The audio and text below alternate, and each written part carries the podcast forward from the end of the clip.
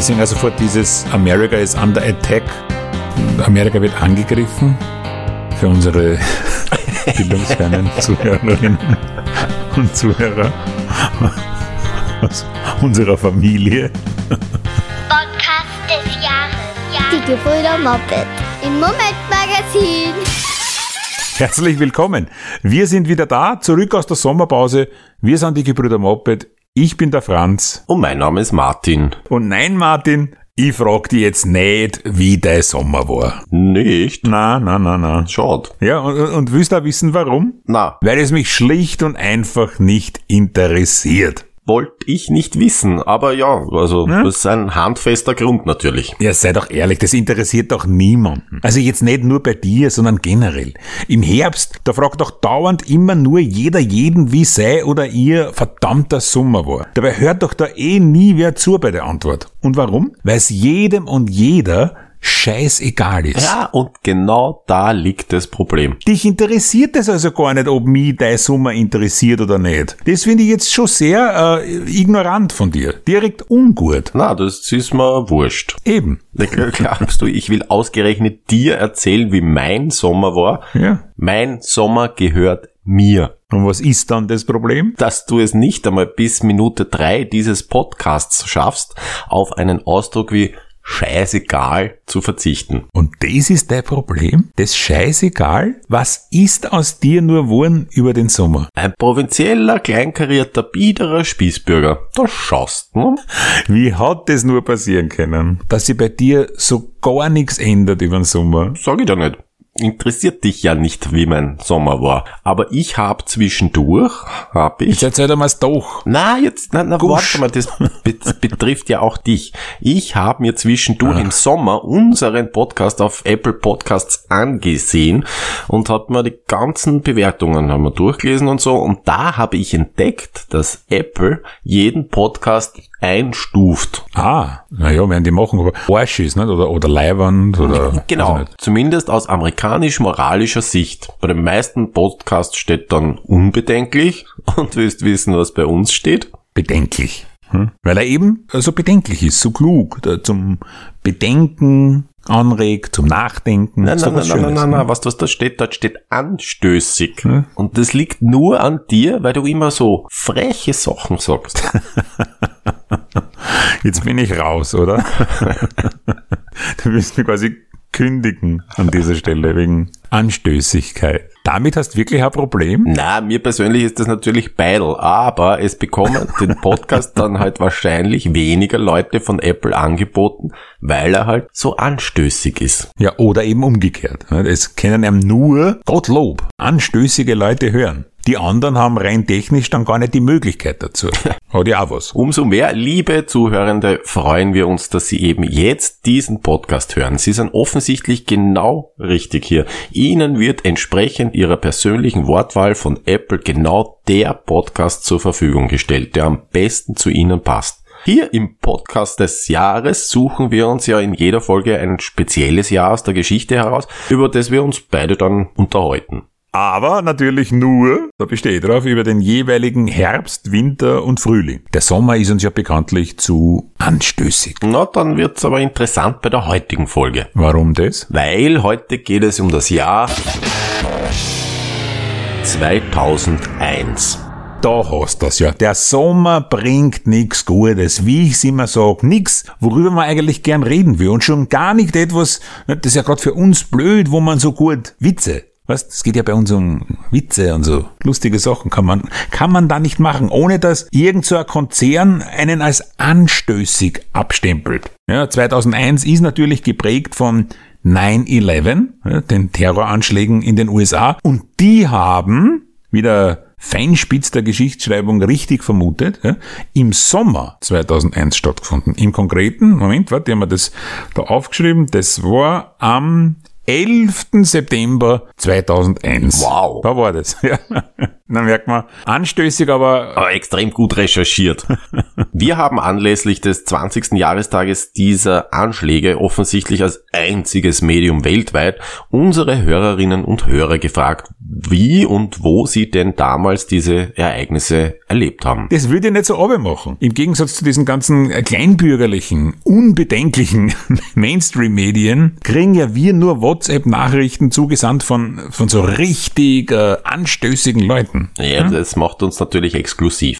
Das mit dem Informationsfluss, äh, das war ja damals, eben 2001, an diesem 11. September, noch ein bisschen anders als heute, wie uns der Hörer Wolfgang äh, sehr gut erzählen kann. 9-11 und ich. Äh, ich bin knapp vor fünf nach Hause gekommen, habe üblich äh, den Computer eingeschalten und ins Internet geschaut, um die Nachrichten zu lesen und mich dann wieder mal aufgeregt, weil das Internet nicht funktionierte. Wir reden ja immerhin von 2001 habe den Standard eben zuerst probiert, nicht funktioniert, dann ORF auch nicht funktioniert. Dann habe ich noch eine Sportnachrichtenseite oder ein Forum, weiß ich nicht mehr, äh, aufgerufen. Blips war schon da. Da haben wir gedacht, okay, da ist was passiert. Bin zum Fernseher gegangen, ORF eingeschalten und der Rest ist Geschichte. Das Internet hat nicht funktioniert. Danke Wolfgang, das zeigt uns schon schön, wie lang das eigentlich schon her ist, gell? Ja gut, das Internet ist heute auch noch manchmal kaputt, aber 2001 war das schon noch was anderes. Also man hat auf das Internet noch wirklich zugehen müssen. Es ist nicht zu einem dahergekommen, dauernd überall am Klo und so. Ne? Das war, man hat sich extra daheim an seinen Computer gesetzt und im Internet gesurft. Ja, ja. Dass man das dann wirklich ganz genau erfährt, dass man das live und direkt, wie man es heute machen wird, vielleicht auf Twitter oder so, hat man einen Fernseher braucht. 9-11 war ein Fernsehevent. Wahrscheinlich der letzte große Fernsehevent. Ne? Ja, das klingt vernünftig. Und Hörerin Ricarda hat uns auch eine WhatsApp-Nachricht geschickt und sie hat äh, 9-11 so erlebt. Den Tag werde ich, glaube ich, wirklich nicht vergessen. Ich war damals in der 12. Klasse und wir hatten Sportunterricht und plötzlich kam eine Mitschülerin reingerannt und meinte, in New York sind gerade zwei Flugzeuge in Hochhäuser reingeflogen. Und ich weiß, wie es schlagartig still wurde. Und wir aber noch nicht in dieser medialen Zeit waren wie heute, wo man sich irgendwie das Smartphone rausgeholt hätte und nachgeguckt hätte, sondern wir mussten halt echt irgendwie alle warten, bis wir im Bereich von Nachrichten waren. Und wie ich dann zu Hause war, habe ich den restlichen Tag vor dem Fernseher verbracht und habe das ganz, ganz fassungslos beobachtet, und mir angeschaut und irgendwie kamen dann Ängste hoch, was da passiert. Und ich finde es nach wie vor irgendwie ähm, ein bisschen krass, dass man Jahre später immer noch so wahnsinnig präsent bei diesem einen Tag ist und sich irgendwie so an diesen nennenswerten Dingen gar nicht so viel geändert hat. Also so in die, nicht in die eine und nicht in die andere Richtung. Irgendwie ist es ein bisschen so, als könnte es jederzeit wieder passieren. Zwölfte Klasse, Sportunterricht. Sehr erfreulich, dass wir auch äh, Nachrichten von drüben aus dem Westen bekommen. äh, danke, Ricarda. Es hat ja damals wirklich, wie sie sagt, eben noch keine Smartphones gegeben. Hat schon jeder Handy gehabt, aber sie haben eigentlich nichts kennen. Man telefonieren können damit und SMS schreiben. Und trotzdem hat es schon das Problem gegeben, in einem Lokal, wo man sitzt zum Beispiel, dass an andere Leute auf die Nerven gängen, wenn sie die ganze Zeit mit dem Handy herumtun. Und man hat auch zum Beispiel, wenn wer aufs Klo gegangen ist, dann im Lokal, was gemacht mit dem Handy. Nur was eigentlich? Die Stoppuhr-Funktion hat man ausprobiert.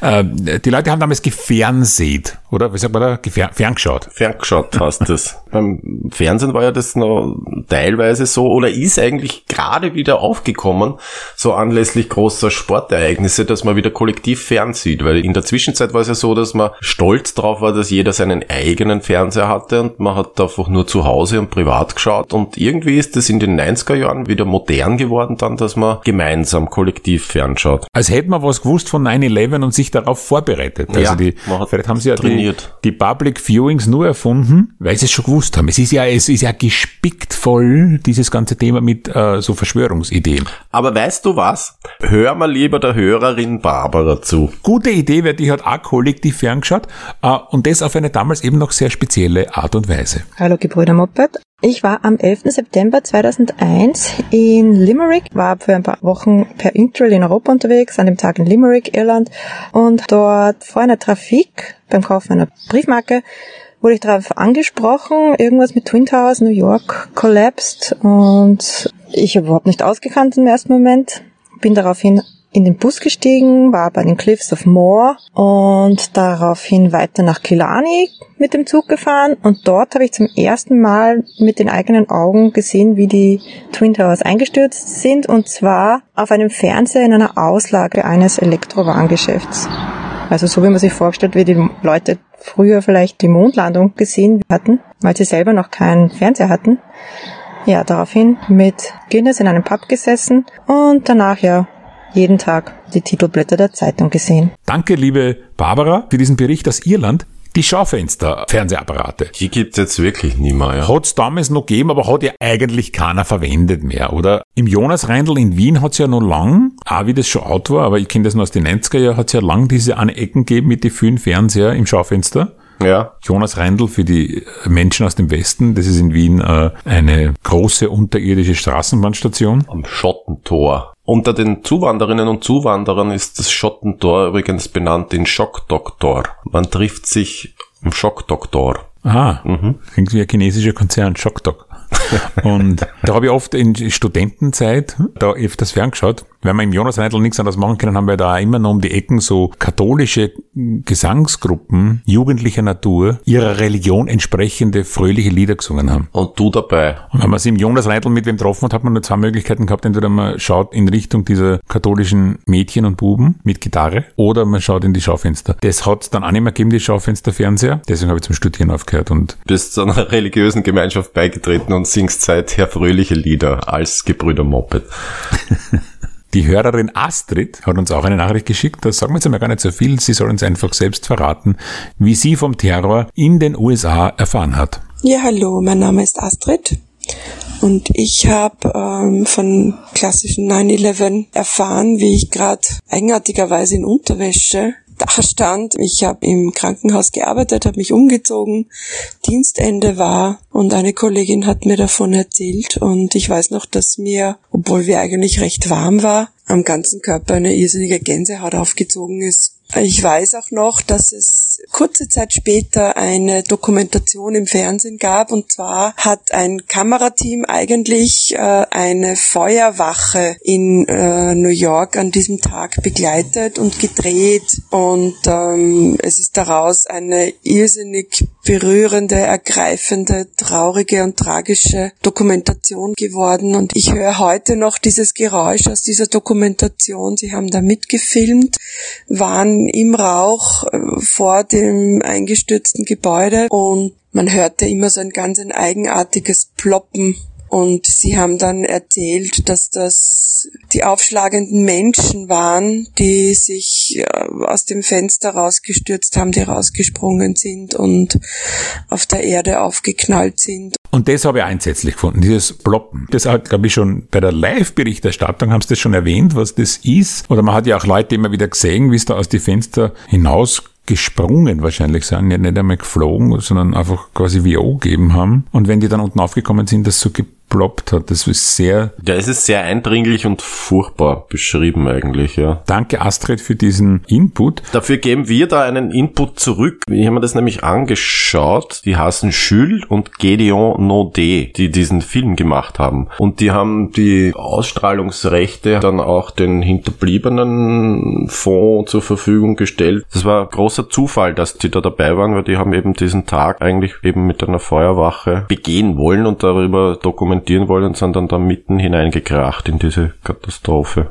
Was das ohne Osama Bin Laden eigentlich für langweilige und unbedeutende Dokumentation worden war. Ja, ja, das ist richtig. Kann man auch nur in einem anstößigen Podcast sagen. Ja. Wir waren damals alle irgendwo, wir haben, sind irgendwo aus unserer äh, Welt, aus unserem Alltag herausgerissen worden. Äh, Es war 9-11 in den USA in der Früh, bei uns war es am Nachmittag. Das heißt, viele waren einfach in der Hocken, in der Arbeit. Und äh, darüber erzählt uns auch der Hörer Peter. 9-11 war damals äh, Betriebsleiter in einem großen Autohaus. Wir hatten im Schauraum für die Kunden einen Großbildfernseher im Wartebereich und dort hat sich die halbe Firma versammelt und das ganz gebannt verfolgt. Die Arbeit an dem Tag äh, ist zur Hälfte, denke ich, liegen geblieben. Ja, die Arbeit ist zur Hälfte liegen geblieben. Danke, Peter. Ja, das ist bei Autos eh praktisch, ne? Es war damals schon sehr vorausdenkend. Ja. Gell?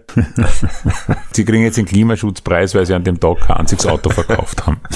Ich habe auch gearbeitet an dem Tag. Echt? Ich habe damals noch einen richtigen Beruf gehabt, ich war Behindertenbetreuer, habe in einer äh, Wohngemeinschaft für Menschen mit Behinderung, äh, also die haben dort gewohnt, ich habe dort gearbeitet, habe begonnen eben zum Mittag und habe dann Nachtdienst gehabt, also Tagdienst und Nachtdienst bis nächsten Tag an diesem 11. September. Und wenn man da zum Mittag hingekommen ist, waren aber die Klienten und Klientinnen noch nicht da, weil die waren noch in ihrer Arbeit. Das heißt, so von 12, 1, 2, 3 haben wir so andere Sachen machen müssen. Habe ich an dem Tag nicht gemacht, weil ich den Fernsehen eingeschalten habe und ganz allein in dem Wohnzimmer dort mir das angeschaut habe. Einen automatischen Fernseher geschaltet und bin dadurch auch recht früh eingestiegen. Also da war gerade einmal das erste Flugzeug im Turm. Okay. Und ich muss ja ganz ehrlich sagen, ich habe damals nicht gewusst, was das World Trade Center ist. Es ist vielleicht jetzt für einen damals 29-Jährigen extrem ungebildet. Aber ich habe äh, ja. ich hab's zuerst im Teletext gelesen. Internet hat's keins gegeben in der Arbeit. Und da habe ich einfach einmal Teletext geschaut. Und da ist gestanden, ein Flugzeug fliegt in World Trade Center hinein. Und als jemand, der nicht weiß, was World Trade Center ist und ja, Flugzeug, also, echt Unfall. Ne? Man hat glaubt am Anfang, es ein Sportflugzeug. Ich habe dann die Kollegen und Kolleginnen im Nachbarraum informiert, weil ich das das einzige vom Fernseher gewusst habe, dass da was Arges ist. Dann habe ich auch schon umgeschalten auf Fernsehprogramme und habe wir jetzt zurückgeschalten auf Teletext. Und haben wir ganz genau angeschaut, wie das heißt. World Trade Center damit ich das dann, wenn ich umgehe, in einen anderen Raum den Kolleginnen und Kollegen mit einer lockeren Selbstverständlichkeit erzählen kann. Ja. Es war ein ungünstiger Tag, das World Trade Center kennenzulernen. Also ich kannte noch den zweiten Turm eine Zeit lang. Und äh, Vivian Peter ist die Arbeit zur Hälfte äh, liegen geblieben. Unser lieber Freund, der Kabarettist, Kolumnist und Kulturjournalist Guido Tattarotti hat natürlich auch heftig zu tun gehabt an diesem 11. September und er erzählt uns, wie seine ganze Redaktion diese schwierige Aufgabe gemeistert hat, an diesem einen Nachmittag gemeinsam eine Zeitung zu machen und dass er am Ende des Tages auch noch einigermaßen schockiert war. Guido Tattarotti. Und am Abend musste ich aus beruflichen Gründen ins Depeche Mode Konzert in die Wiener Stadthalle und das war wirklich fast unerträglich. Eine Band, die spielt und feiert und obwohl die teilweise in New York leben, kein einziges Wort dazu sagt und 12.000 Leute, die feiern, als wäre nichts passiert dass die Depeche Mode teilweise in New York leben und das irgendwie ganz kommentarlos über die Bühne gehen lassen, ist wirklich ein bisschen befremdlich wahrscheinlich. Ja, eh, merkt man halt dann aber auch, wie weltumspannend das Ereignis war. Ne? Weil, also wenn man ernsthaft darüber diskutiert, ob man in Wien zu der Zeit auf ein Konzert gehen darf, weil in den USA was passiert ist, dann muss das halt wirklich ganz, ganz, ganz, ganz was Heftiges in der globalen Wahrnehmung sein. Ja, und das war so ein, ein, ein komisches Gesamtgefühl. Also es war nicht so ein abgeschlossenes Ereignis, ja, ja, genau. wo man gewusst hat, heute ist was Arges passiert, sondern es war so eine gesamte Stimmung. Es hat ja bei uns allen noch ein bisschen gedauert, bis wir das Ausmaß der Ereignisse geschnallt haben. Zuerst war eben von einem Sportflugzeug ja nur die Rede, das zufällig oder irrtümlich natürlich eher ins World Trade Center eingeknallt ist. Und erst nach und nach haben wir mitgekriegt, was da eigentlich passiert. Die Hörerin Karin, die beschreibt uns Ähnliches. 2001 war ich 30 Unsere Kinder waren zwei, sechs und sieben Jahre alt und der Fernseher lief, kann ich mich noch erinnern, ohne Ton. Ich habe dann diese Untertitel mitbekommen, war mir aber des Ausmaßes dann noch gar nicht bewusst. Eine kurze Zeit später war ich dann im Auto und dort war ich dann, im, als die Meldung im Radio kam, aufmerksamer als vorher daheim und ich kann mich noch erinnern, ich war komplett geschockt und habe den Menschen in den Autos um mich herum angesehen, dass sie diese Meldungen auch gerade gehört haben. Ja, das war so eine Verbundenheit mit diesen Menschen. Dann habe ich mir gedacht, so, jetzt sind wir alle aus unseren kleineren oder größeren Alltagsproblemen rausgerissen worden und teilen diese furchtbare Nachricht miteinander. Jedenfalls werde ich dieses Gefühl wahrscheinlich bis an mein Lebensende nicht vergessen. Danke, liebe Karin. Ja, man hat diese Eindrücke geteilt und man hat gespürt, wie da jetzt auch wirklich kollektiv darüber nachgedacht wird, was das eigentlich für Konsequenzen haben wird. Also es, mhm. da wird's was haben und das kommt jetzt ganz bald und gar nichts Gutes. Die Hörerin Anita, die hat da einen ganz einen interessanten Input gehabt, weil sie sich an einem ganz speziellen Ort auf dieser Welt aufgehalten hat. Also zu 9-11 war ich mit einer Freundin auf Kuba und es war total unheimlich, weil wir haben das in den Nachrichten gesehen auf Spanisch. Wir kennen aber ähm, Spanisch nicht gut, darum haben wir auch nicht viel verstanden. Einheimische haben uns dann gesagt, sollte da jetzt Krieg ausbrechen, braucht man keine Angst haben, weil Kuba hat eh keine Waffen und hat kein Geld, also sie können nicht mittun beim Krieg sozusagen. Danke, Anita. Ja, na, die war fein aus dem Schneider, oder? Ja. Wahnsinn eigentlich, ja. Mein Kuba bleiben sollen, für immer. Das ist an sich ein cooler Zugang. Das geht Richtung Kochrezept für Weltfrieden. Ja, wir machen einfach nicht mit. Also sorry Leute, wir taten eh. Ja. ja. Wir taten mitmachen beim Krieg, Aber aber Leider. wir haben schaut euch an, wir haben ja nichts. Gebt uns Waffen und wir erschießen euch. Okay. Hm? Dankenswerterweise hat uns auch jemand eine Nachricht geschickt, den die Anschläge vom 11. September 2001 äh, naturgemäß sogar noch viel näher gehen. Hallo Gebrüder Moped. Ihr fragt, wie haben wir den 9-11 erlebt? Mein Name ist Rob, ich bin US-Amerikaner und New York ist meine Heimatstadt. Ich weiß noch, wie ich diesen Tag erlebt habe. Mein Vater hat mich angerufen und mich geweckt. Ich habe nicht mehr in der Stadt gelebt, er aber schon. Und er hat gesehen, wie die Türme gebrannt haben. Er hat gesagt, ich soll sofort meinen Fernseher anschalten. Ich hatte zu der Zeit keine gehabt. Ich bin zum Arbeitsplatz gefahren und ich habe den Fernseher angeschaltet. Das war ein Stadtteilzentrum und wir haben alle zusammen diese Bilder angeschaut. Das war die Stadt, in der ich meine Kindheit verbracht habe. Diese Straßen, wo wir spazieren gegangen sind, Straßenmusiker angeschaut haben, billige Hotdogs gegessen haben, ähm, Leute mit verschiedenen Sprachen, verschiedene Kulturen, verschiedene Herkünfte friedlich miteinander gelebt haben. Und dann war plötzlich diese Stadt angegriffen und in Trümmer. Es hat mich richtig erschreckt und mich äh, sehr traurig und auch wütend gemacht. Danke, lieber Rob. Äh, die Stadt angegriffen und in Trümmer. Ja, das hat die USA erschüttert und das war neu. Und jetzt können wir ja die äh, Katze aus dem Sack lassen. Äh, Du hast das ja auch miterleben dürfen, weil du warst ja an dem äh, 11. September 2001 zum ersten und einzigen Mal in deinem Leben in den USA, Ja. ne, in Florida. Richtig. Du bist am 10. September in die USA geflogen und warst dann drei Wochen dort. Stimmt das? Das stimmt, ja. Da müssen wir natürlich darauf eingehen, wobei dich das natürlich auch gewissermaßen äh, ein bisschen verdächtig macht.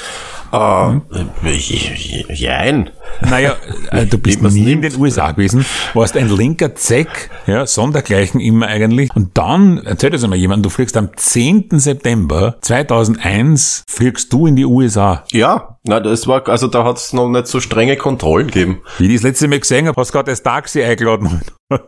Die letzten Worte, die ich von dir gehört habe, waren Bin Laden. Ja.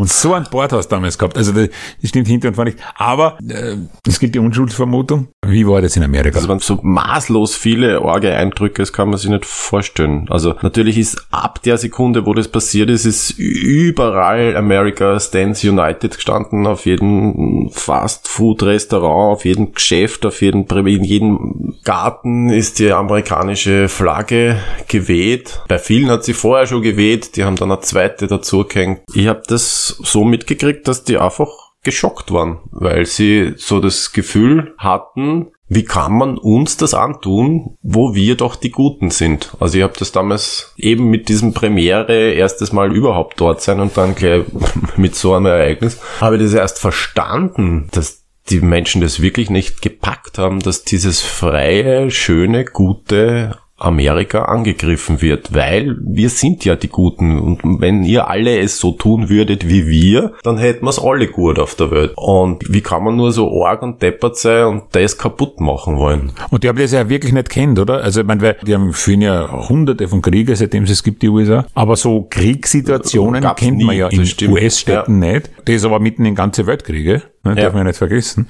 Deswegen also sofort dieses America is under attack. Amerika wird angegriffen. Für unsere bildungsfernen Zuhörerinnen und Zuhörer aus unserer Familie. Ja, und Fox hat ja dann sofort gekontert und dann gab's gleich dieses Framing War on Terror. Also es ist dann alles unter dem Slogan War on Terror gewesen. Man hat also sofort gewusst, man muss auf der Stelle wen angreifen, hat aber nicht genau gleich gewusst, wen eigentlich. Ne? Das stimmt, also sie wollten unbedingt zurückhauen, aber haben nicht gewusst, wer überhaupt hergehauen hat. Ja. Ich habe ja vorher nicht nur das World Trade Center nicht gekannt, ich habe ja auch den Osama Bin Laden nicht wirklich am Schirm gehabt. Na, also ich jetzt auch nicht so.